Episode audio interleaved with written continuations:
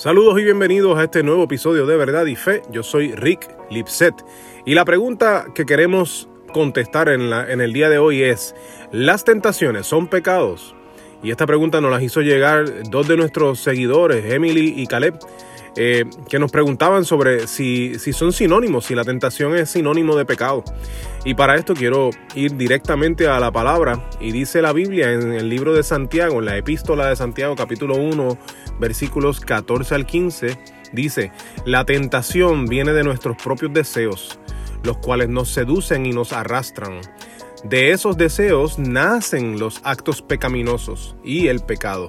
Cuando se deja crecer, da a luz la muerte. Y esto es bien importante que nosotros analicemos este texto, porque aquí si, si lo vemos, nuestros deseos producen tentaciones cuando dejamos que nos seduzcan y nos arrastren. Y entonces ahí es que nace el pecado. O sea que el, de la tentación nace el pecado, pero la tentación viene de nuestros deseos. O sea que el orden cronológico es nuestros deseos producen tentaciones que cuando nos dejamos llevar nace el pecado. Ese es el orden que Santiago 1, 14 y 15 nos está eh, mostrando. Más aún tenemos que considerar que las tentaciones y los pecados no es lo mismo eh, porque sabemos que Jesús mismo fue tentado. En Mateo 4.1 eh, vemos que dice, luego el Espíritu llevó a Jesús al desierto para que allí lo tentara el diablo. Entonces eh, Jesús fue tentado. Si las tentaciones fuesen lo mismo que pecar, significaría que Jesús pecó.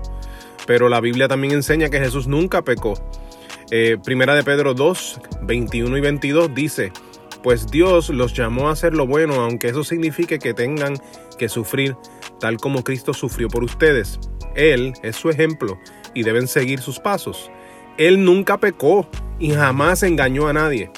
Así que Jesús nunca pecó, pero Jesús fue tentado. Significa que la tentación no es sinónimo del pecado. Así que no solamente por lo que dice Santiago 1, 14 al 15, sino que también por el relato de los evangelios de Jesús cuando fue tentado en el desierto y lo que nos enseña la Biblia de que Jesús nunca pecó, nos contestan la pregunta si las tentaciones son pecados. Ahora, hay que estar consciente de unas dificultades que vienen con relación a los deseos que producen tentaciones que dan a nacer el pecado.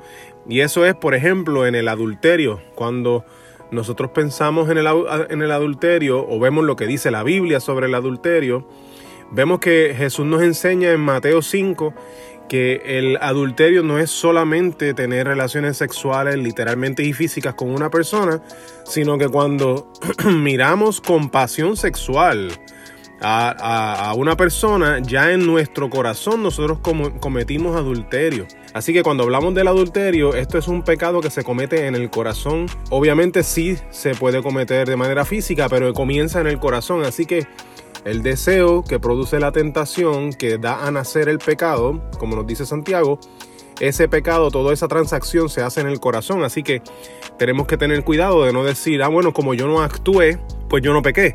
Porque hay pecados que se cometen en el corazón. No tienes que accionar nada físicamente, sino que en tu corazón tú pecas, como lo es en el caso del adulterio. Eh, o la lujuria sexual también se podría decir, ¿verdad? Si en el corazón uno ve a, otra persona y en tu mente le deseas eh, con pasiones sexuales y alimentas esa pasión sexual, se comete lo que dice Santiago. Eh, nuestra tentación nos arrastra y nace el pecado sexual, el pecado de la lujuria en nuestro corazón.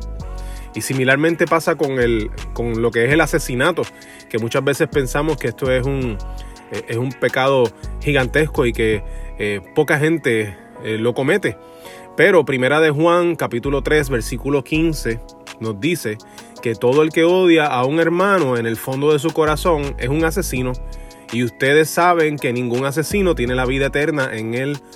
O sea que cuando uno tiene odio en el corazón por alguien, es lo mismo que matar a esa persona. En ese sentido, es bien, bien importante que si nosotros tenemos amargura hacia una persona, tenemos que atender ese, eh, esa tentación de dejar esa, esa, esa amargura alojada en nuestro corazón, sino que tenemos que actuar para buscar el perdón, para buscar la restauración, para estar en paz mientras dependa de nosotros, como nos enseña la Biblia, para asegurarnos que no, deja, no alimentamos esa amargura y se convierta en un odio. Porque a la vez que tenemos un odio por alguien, no le amamos, sino que deseamos su muerte. El odio es un sinónimo de asesinato, según la palabra. Pero es un asesinato en el corazón, no es físico. Así que una vez más, esta tentación, la tentación del, del, del odiar, se convierte en un pecado y es un pecado que se comete en el corazón, no es físicamente. Por lo tanto, las tentaciones no deben ser tomadas a la ligera ni jugar con ellas, viendo hasta dónde puede llegar sin pecar ni nada así. Las tentaciones llegan cuando los deseos nos seducen y estamos a punto de ser arrastrados por ellos hacia el pecado. Por lo que si experimentamos una tentación debemos salir de ella inmediatamente y luego pensar en los patrones que nos llevaron a la misma para saber qué ruta nos lleva a la tentación y posiblemente al pecado. Porque una vez sabemos esta ruta, entonces podemos romper con este patrón para no cometer el pecado. Espero que este episodio haya sido de gran bendición. Yo soy Rick Lipset. Recuerda que puedes conseguir nuestro ministerio de apologética en verdadyfe.com. Puedes enviarnos tus preguntas como esta que contestamos en el día de hoy a nuestro correo electrónico que es preguntas@verdadyfe.com. Puedes buscar nuestro ministerio en las redes sociales. Estamos en YouTube, que te invitamos a que te suscribas y le a la campanita para que cada vez que subamos contenido puedas ser alertado y puedas verlo. Tenemos nuestro podcast que está disponible en las diversas plataformas de podcast que posiblemente ahí es donde nos estás escuchando ahora mismo. Y tenemos nuestra tienda de mercancía en verdadyfestore.com. Si el contenido nuestro te ha bendecido en algún momento, pues te pedimos que apoyes nuestro ministerio consiguiendo alguna de nuestra mercancía en esta tienda para que así nosotros podamos continuar con nuestro ministerio. Eso es todo por hoy. Dios les bendiga y será hasta la próxima ocasión. Saludos.